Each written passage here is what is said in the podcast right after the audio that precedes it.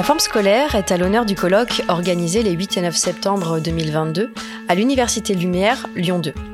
L'occasion pour cas d'école d'essayer de mieux comprendre ce qui recouvre la forme scolaire et comment se configure l'enseignement et les apprentissages en fonction des temps et des lieux éducatifs.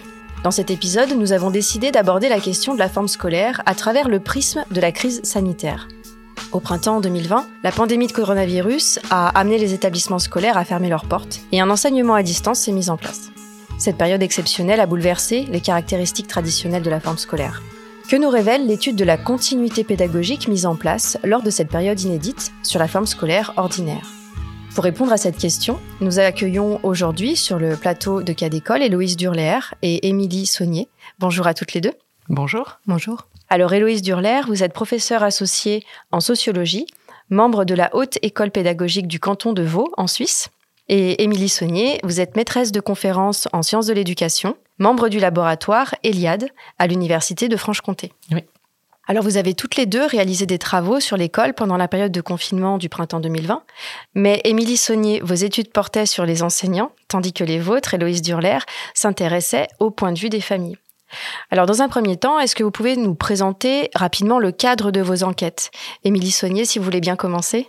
Oui, euh, alors mon travail euh, était en fait un petit morceau d'une enquête qui se voulait plus ambitieuse et qui a été initiée donc euh, par deux collègues euh, psychologues à l'université de Franche-Comté, donc euh, Florent Lheureux et Violaine Kubzeski, qui dès mars 2020, hein, dès, vraiment le début du confinement, ont souhaité mettre en œuvre un questionnaire qui visait à, rendre compte des expériences et, des ressentis vis-à-vis du confinement et de la continuité pédagogique. et ce questionnaire-là, euh, donc, euh, avait pour vocation euh, à être diffusé au sein de l'Académie de Besançon pour que les, enseignants du premier degré, du second degré, les chefs d'établissement, les inspecteurs et les conseillers principaux d'éducation puissent y répondre et rendre compte donc de la manière dont ils vivaient ce confinement.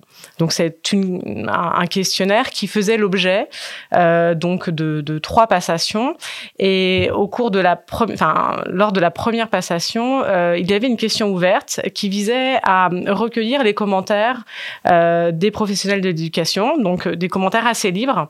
Et ce qui était intéressant, c'est que cette question a fait l'objet d'énormément de commentaires de la part des professionnels de l'éducation. Euh, preuve, il me semble, ben, de leur volonté de s'exprimer sur leurs conditions de travail à ce moment-là. Et mes collègues psychologues ont souhaité que je puisse participer à l'exploitation de cette seule question ouverte euh, en tant que sociologue et donc en prenant appui sur, euh, sur les outils de la sociologie. Et vous, Héloïse Durler, vous étiez plutôt du point de vue des familles? Alors oui, tout à fait. Euh, avec mon collègue Xavier Conus de l'université de Fribourg, en Suisse toujours, euh, nous avons eu envie de nous intéresser à, l'expérience des, familles, des parents, euh, d'élèves durant cette période euh, voilà exceptionnelle. donc nous avons conçu un, questionnaire que nous avons adressé par différents biais, en passant par les, réseaux type Facebook, les associations, et on a recueilli comme ça les réponses de 1280 parents dans deux cantons suisses, le euh, canton de Fribourg et le canton de Vaud. Euh, et dans ce questionnaire, donc les parents se sont exprimés sur euh, donc leur vécu du, de l'école à distance, euh, la manière dont ils suivaient ou plus ou moins le travail scolaire des enfants, les pratiques familiales plus généralement. Euh, voilà, euh, et euh, voilà, je m'arrête là, mais bon, il a, il, a été fait état de, de pas mal de, de tensions et, et évidemment sur cette On période. y revenir plus en détail. Mm. Alors justement, pendant ce confinement, la rupture a été brutale. La fermeture des écoles en Suisse et en France s'est fait très rapidement. Donc les espaces, les collectifs, les temps d'apprentissage ordinaire, tout ça a disparu. Qu'est-ce qu'il est resté de la forme scolaire lors de la continuité pédagogique? Émilie Saunier?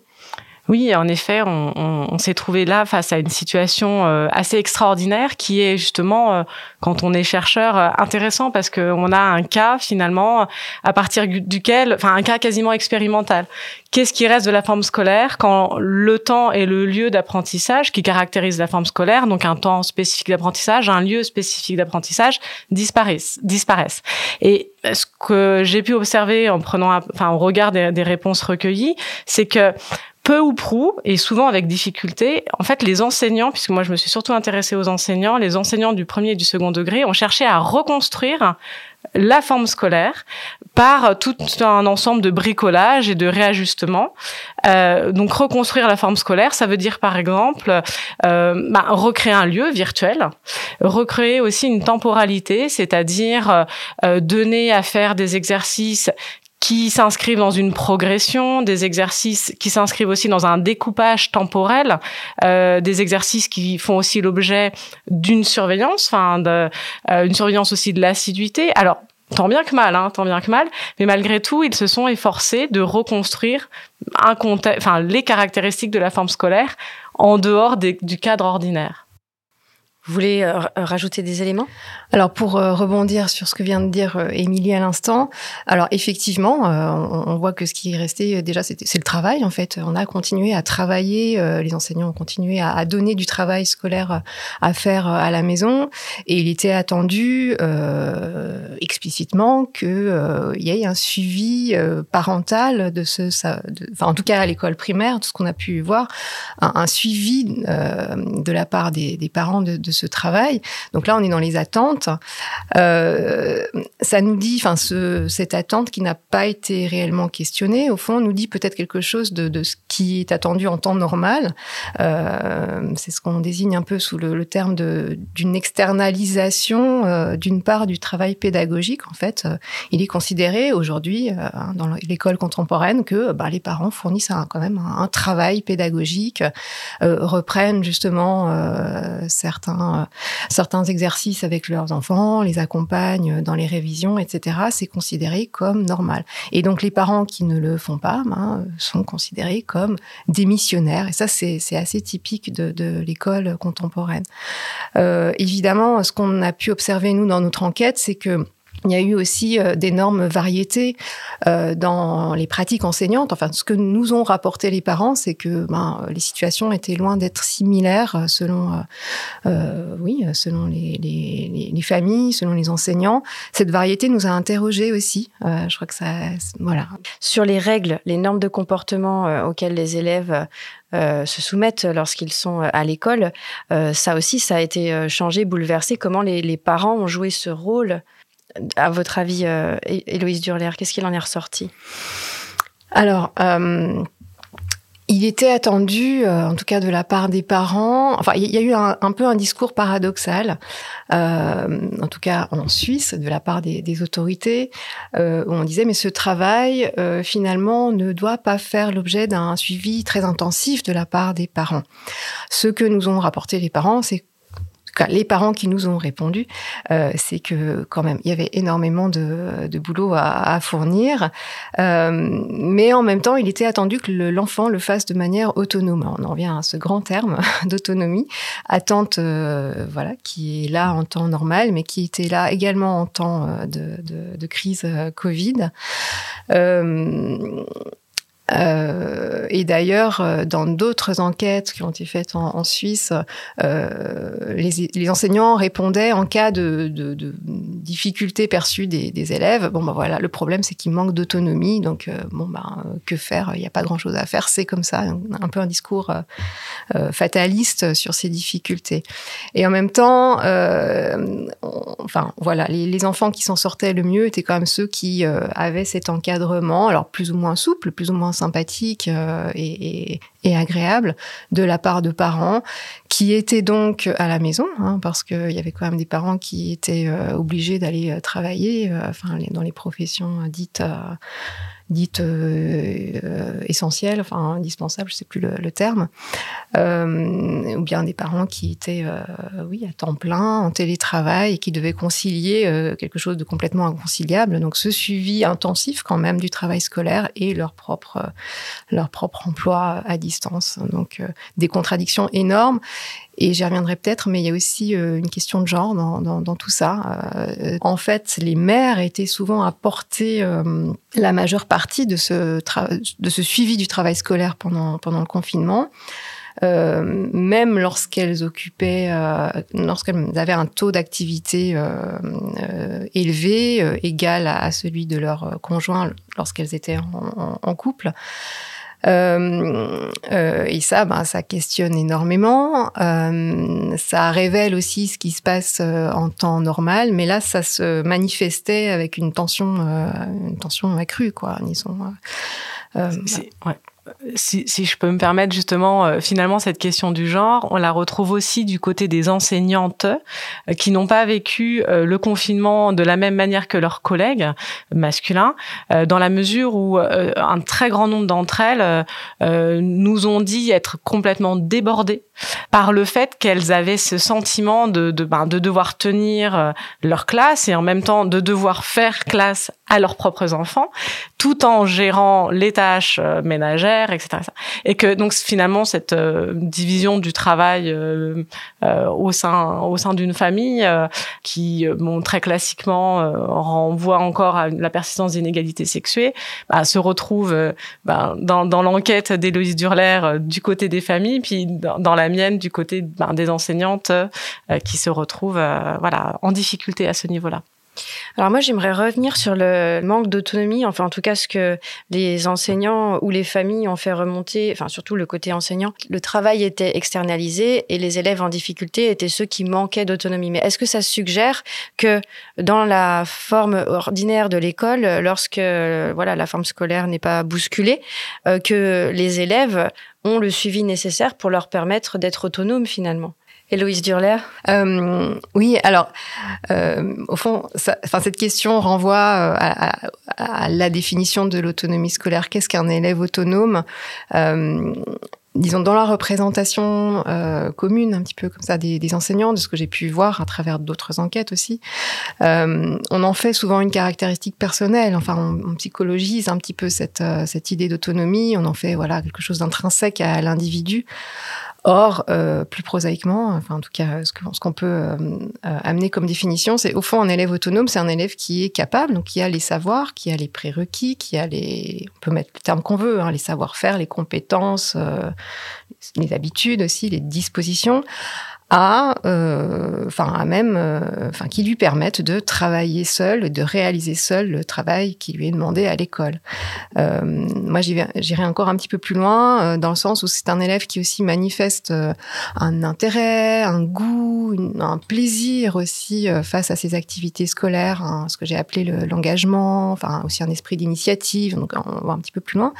Mais au, au fond, c'est voilà, c'est pas autre chose et c'est pas en tout cas une caractéristique naturelle euh, ou quelque chose qui tomberait euh, comme ça du, du ciel. Donc si on revient à cette définition-là, oui, on peut se poser la question de la construction de, de, de cette autonomie, mais en fait c'est la, la, transmission de, des connaissances, des savoir-faire euh, qui sont nécessaires au travail scolaire. Émilie Sony, vous avez envie de compléter? Un élève autonome, c'est vrai que c'est le modèle valorisé actuellement. C'est le bon élève, c'est celui qui est capable de, de mettre en œuvre euh, ce qu'on attend de lui en tant qu'élève sans qu'on soit obligé de le lui rappeler en termes de, de, démarche cognitive, en termes aussi euh, de posture corporelle. C'est celui à qui on n'est pas obligé de rappeler de ben, mettre son sac euh, à côté de lui, d'enlever sa casquette, de sortir son stylo, etc. C'est ça l'élève autonome. Euh, alors pour le coup, euh, si je prends appui sur euh, les, les, données recueillies lors du questionnaire, j'ai pas trop retrouvé ce discours-là chez les enseignants qui semblaient plus plutôt extrêmement, et d'ailleurs très inquiet, extrêmement conscient du fait qu'il risque, qu'il demandait à des élèves un certain nombre, enfin de mettre en œuvre des capacités qu'ils n'avaient pas forcément forgées ou pas suffisamment, et surtout sur cette longue période. Donc on les sentait extrêmement inquiets de ça, et eux-mêmes disaient, j'ai l'impression de en, mettant en place cette continuité pédagogique, euh, de contribuer aussi à construire des inégalités euh, scolaires, ce qui est extrêmement compliqué euh, euh, du point de vue identitaire pour un, pour un enseignant. Euh, en revanche, ce que j'ai identifié, c'est que les enseignants s'étonnaient du déficit de maîtrise technique, enfin du maîtrise des de, de, maîtrise des outils techniques et numériques, alors qu'ils considéraient qu'en fait les, les, les, élèves savaient utiliser un ordinateur et possédaient et voilà, ou en possédaient. Euh, ils se sont rendus compte qu'en fait, il y avait aussi euh, une part très chronophage de leur temps d'accompagnement qui était dédiée à, à l'explicitation euh, ben, d'un certain nombre d'implicites techniques. voilà.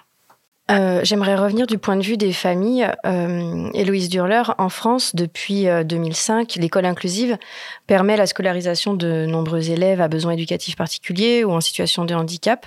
Comment l'inclusion a-t-elle été prise en compte en Suisse pendant la continuité pédagogique? Alors oui, en Suisse, on est aussi euh, ben, dans ce mouvement de transformation des, des, systèmes vers une école, enfin on appelle ça une école à visée inclusive. On est très très prudent. Hein.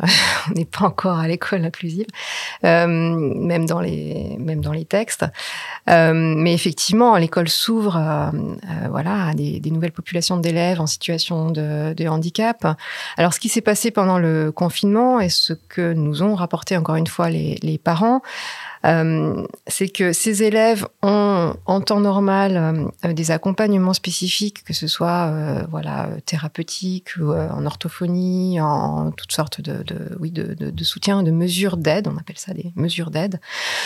Euh, alors, on aurait pu penser qu'effectivement, étant donné qu'on met l'accent aujourd'hui sur euh, l'accueil de cette diversité, enfin de, ces, nouveaux publics, euh, un, un, une attention particulière soit mise sur le maintien de ces dispositifs même à distance euh, pendant le confinement. Or, ce que nous ont dit les parents, c'est que dans la plupart des cas, euh, ces mesures ont été euh, totalement ou partiellement supprimées laissant donc les, parents voilà vraiment en première ligne dans, la prise en charge euh, et dans l'accompagnement du travail de, leurs élèves de leurs euh, enfants euh, y compris lorsqu'ils avaient euh, des difficultés parfois même importantes hein, liées à un handicap. Euh, voilà ça pose quand même des questions et, tout ça est passe enfin ces, mesures d'aide sont passées à la trappe sans que ça fasse vraiment débat ou que ce soit un motif de scandale. Il y a personne voilà il n'y a pas eu des articles de journaux ou autres euh, euh, tout ça s'est fait dans un certain silence, euh, laissant donc les, les parents face à tout ça. Euh, donc ça, ça dit peut-être quelque chose de cette école à visée inclusive, où bon, finalement, une bonne charge de certaines contradictions hein, de, de, cette, de, ces transformations pèse encore sur les familles et les mères, en particulier. Ce sera le mot de la fin. Émilie Saunier et Loïs Durler, euh, merci d'avoir pris le temps de répondre à nos questions. Vous pouvez retrouver toutes les informations sur le colloque, la forme scolaire d'aujourd'hui, des 8 et 9 septembre 2022 à l'Université Lyon 2 sur le site de Cadécole, à l'adresse suivante ife.ens-lyon.fr slash cadécole avec deux K. Nous vous invitons également à écouter les interventions des autres invités avec lesquels nous avons eu la chance de nous entretenir. À l'animation et à la production Florence Sauvebois et à la réalisation Sébastien Boudin. À bientôt sur Cadécole.